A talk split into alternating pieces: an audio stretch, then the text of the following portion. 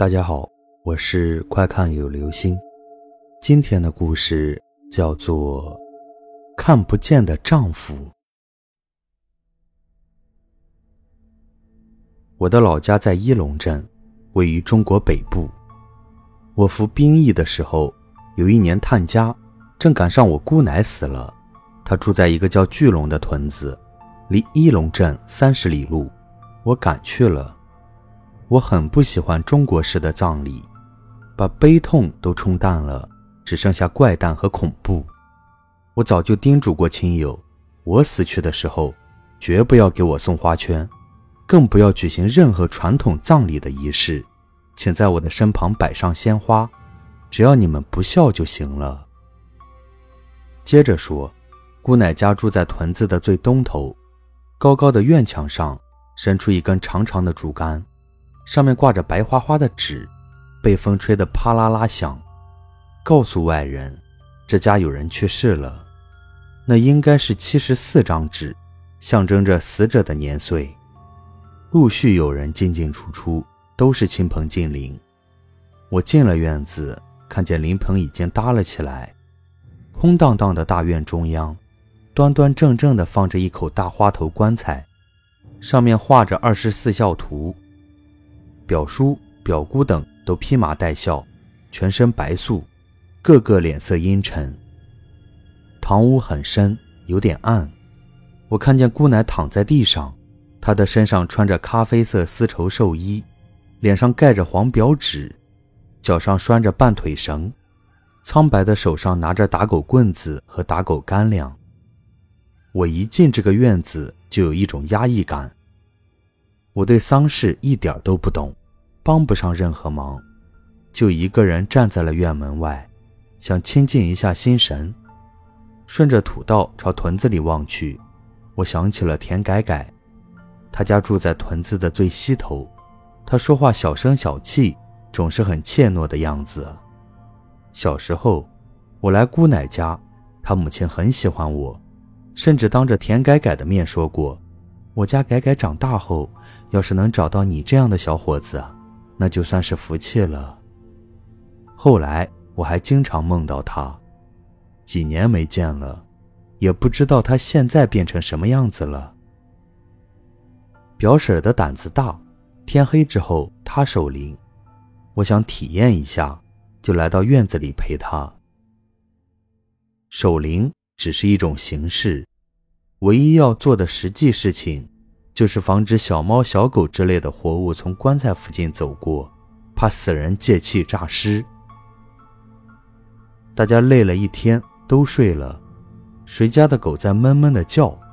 有风，那七十四张白纸在黑暗的半空中抖得更厉害了。棺材前摆着贡品，点着长明灯，那是一个小小的盘子，盛着油，一根棉花捻伸出来。火如豆，在风中闪闪跳跳，忽明忽暗。表婶在棺材前一张张烧着纸，只剩下我和表婶两个人了。棺材已经钉上，现在我不知道姑奶的表情，我有点害怕，就和表婶唠嗑。那个田改改还在这个屯子吗？表婶愣了一下，说：“他都死了半年了。”我震惊了。怎么就死了？表婶叹了口气，对我讲了起来。田改改高中毕业之后，在村里的学校当民办教师。一次，他被派到县城去学习，认识了一个外乡的男教师，那人姓姜。仅仅两个月的时间，他就深深的爱上了她。学习结束之后，各回各乡，音信渺茫。那时候没有手机。只有村部才有手摇式电话机。田改改要给那个男教师打个电话，首先要接通一龙镇总机，再转县城总机，从县城总机转到那个镇的总机，再转到那个屯子的电话，请求电话机旁边的闲人到学校找到他。费尽周折，甚至不如步行去见面。其实，他和他处于一种朦朦胧胧的关系。并没有公开表白，田改改根本不可能去找他。那时候的男女隔着山。田改改是一个柔弱、敏感、寡言的人。有一次，他壮着胆向父母吐露了感情深处的秘密。他父母听说那个男的家里很穷，立刻拉下脸警告他：“这种关系不现实，你就死了这个心。”田改改不敢反抗，从此陷入了单相思。他家有三间房，他父母跟他弟弟钱权睡东屋。他一个人睡西屋。一天晚上停电了，田全跟父亲在地里干活，还没有回来。田改改的母亲在东屋里点着油灯纳鞋底，田改改在西屋看书。这时候学校正在放寒假，突然母亲感觉西屋好像有人在说话，她放下手里的活，下了地，轻手轻脚地走过去，果然听见了田改改嘀嘀咕咕的声音。不知道在跟谁说话。母亲走到门口，看见田改改一个人坐在炕上，好像在跟对面的一个人唠嗑，而他对面空无一人，只有墙上贴着一张旧年画，一个胖娃娃在画上傻呵呵地乐着。改改，母亲喊了一声。田改改小声对着那个看不见的人说：“我妈来了。”然后他一抬腿下了地，好像做错了什么事情一样，低声低气的问母亲：“妈，你有事啊？你在跟谁说话？”母亲严厉的问：“大周，哪里来个大周？”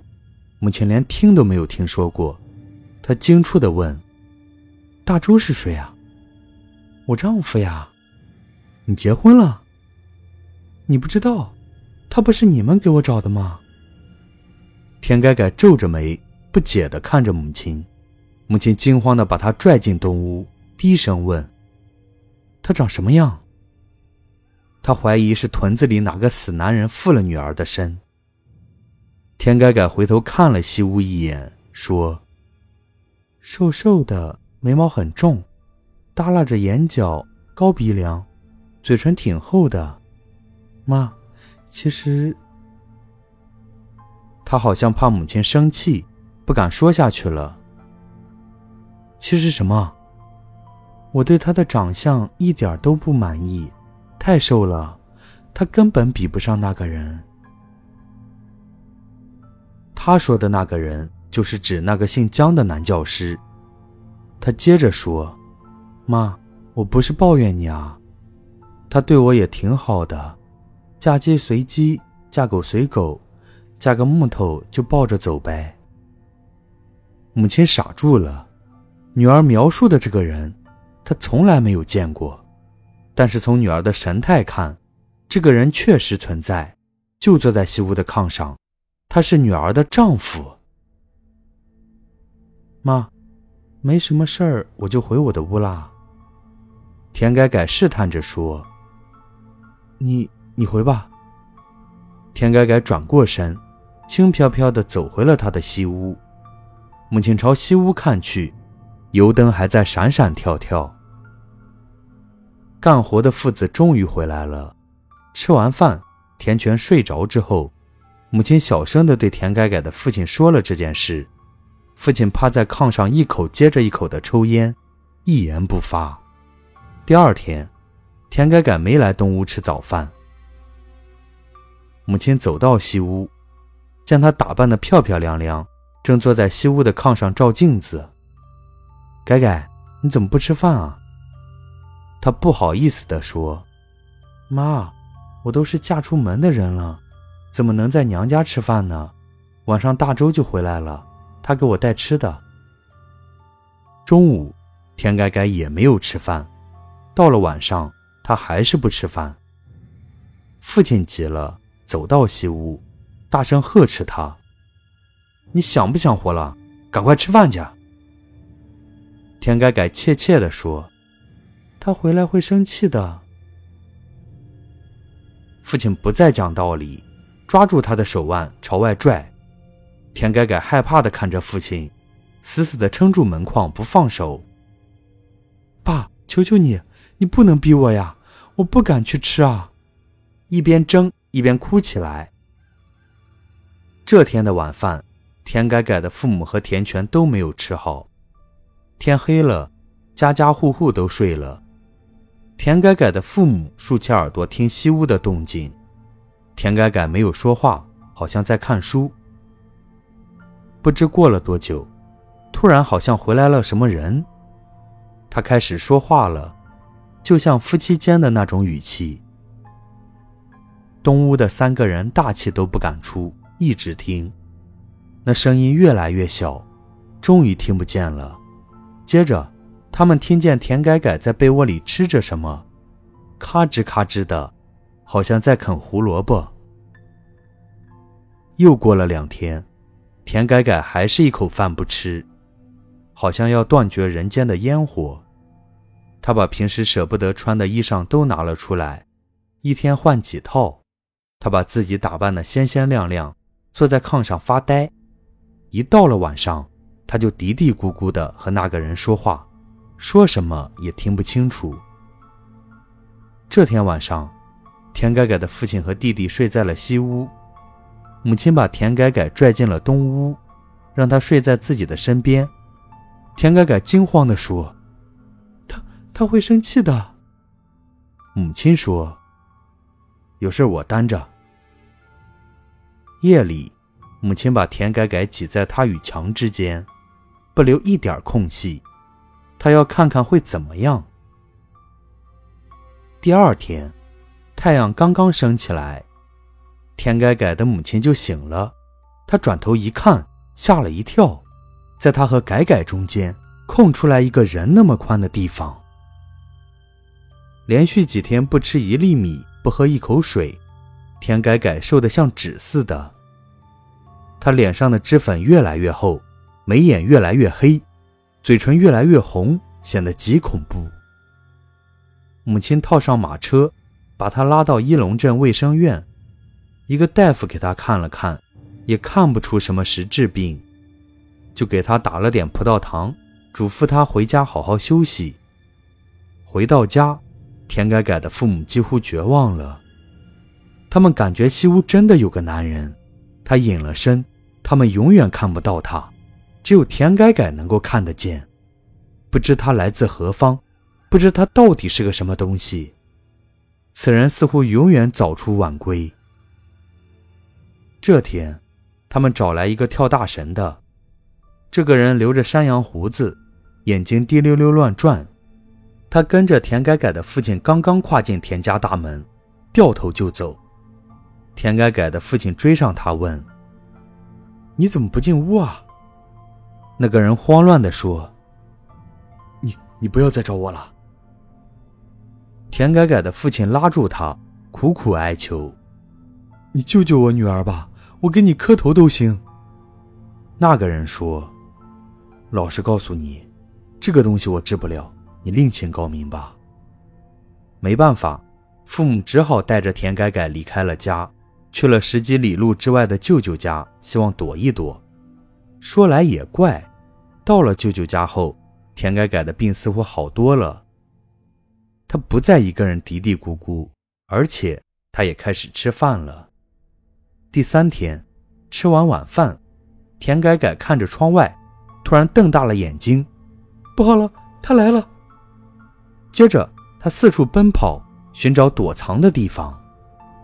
大家都惊呆了，那个人好像进了屋，并且抓住了他，恶狠狠地殴打他。他一边躲一边大叫：“我这就回去，别打了，我这就回去。”然后他跪在父母面前说：“快送我回家呀！”父母没办法，只好套车回家。在车上，田改改平静了许多。他母亲哆嗦着问：“他说什么？”田改改一边叹气一边说：“他问我为什么走的时候不告诉他一声，他说我在躲他，他说我一辈子都躲不开他。”